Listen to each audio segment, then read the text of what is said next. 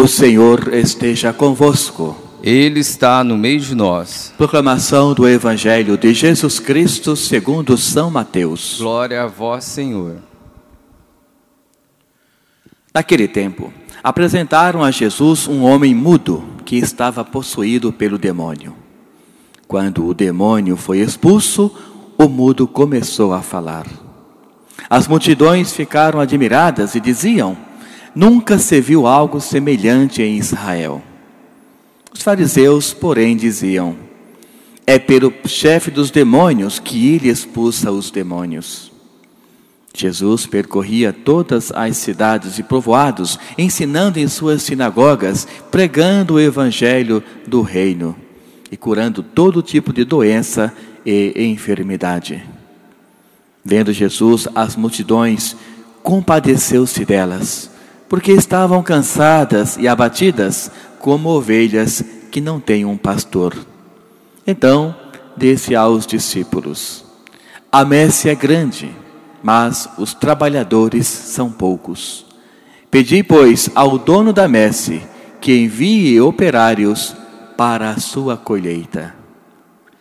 Palavra da salvação. Glória a vós, Senhor.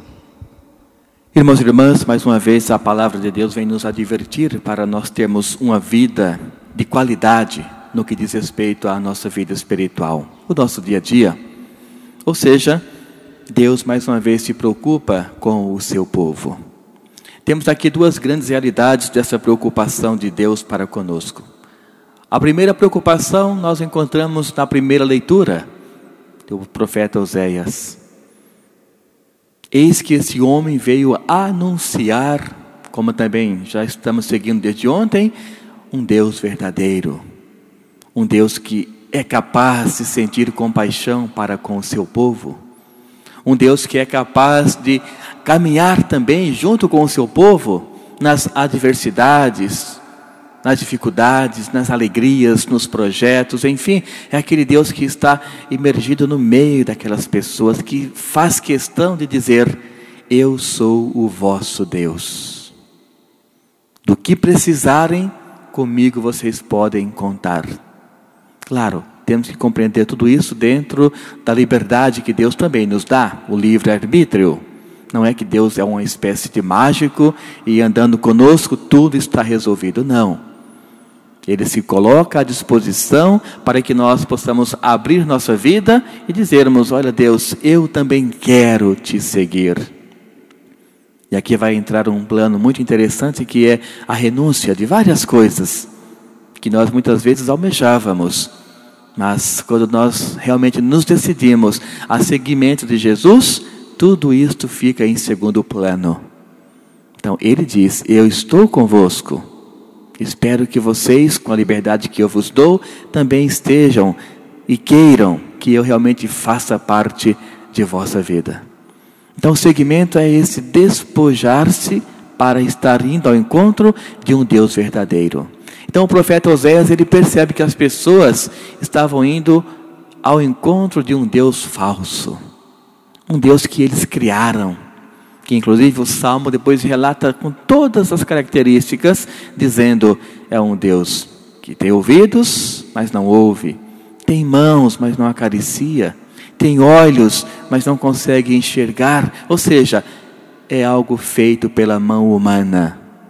E quando traduzimos literalmente na questão bíblica, são estátuas erguidas para serem adoradas depois. Portanto, Deus vem dizer: não, essas estátuas não fazem nada em vossa vida. Mas se vocês quiserem, eu posso ser e fazer a diferença em vossas vidas. Portanto, irmãos e irmãs, o profeta é aquele homem que ele traz a verdade para o nosso meio. Até porque ele vive essa verdade primeiro, ele a experimenta e depois a coloca em nosso coração. Basta cada pessoa realmente se decidir a seguir essa verdade para afrontar né, com as adversidades da vida e, claro, buscar uma vida voltada unicamente para o Salvador. Essa é a primeira questão que nós vemos hoje no que diz respeito à liturgia. A segunda, claro, encontramos no Evangelho de São Mateus. Jesus continua levando a cura para as pessoas. Continua dando o sinal que é um Deus de amor, é um Deus de preocupação, é um Deus que tem esta grande preocupação com cada pessoa que sofre. Se olharmos a liturgia dessa semana inteira, por exemplo, ontem ele curou duas pessoas. Hoje também ele está nesse mesmo plano de curar as pessoas. Só que hoje é algo mais interessante do que esta cura. Hoje nós voltamos um pouco no domingo, o Evangelho, claro, não a mesma dimensão, mas o mesmo pensamento.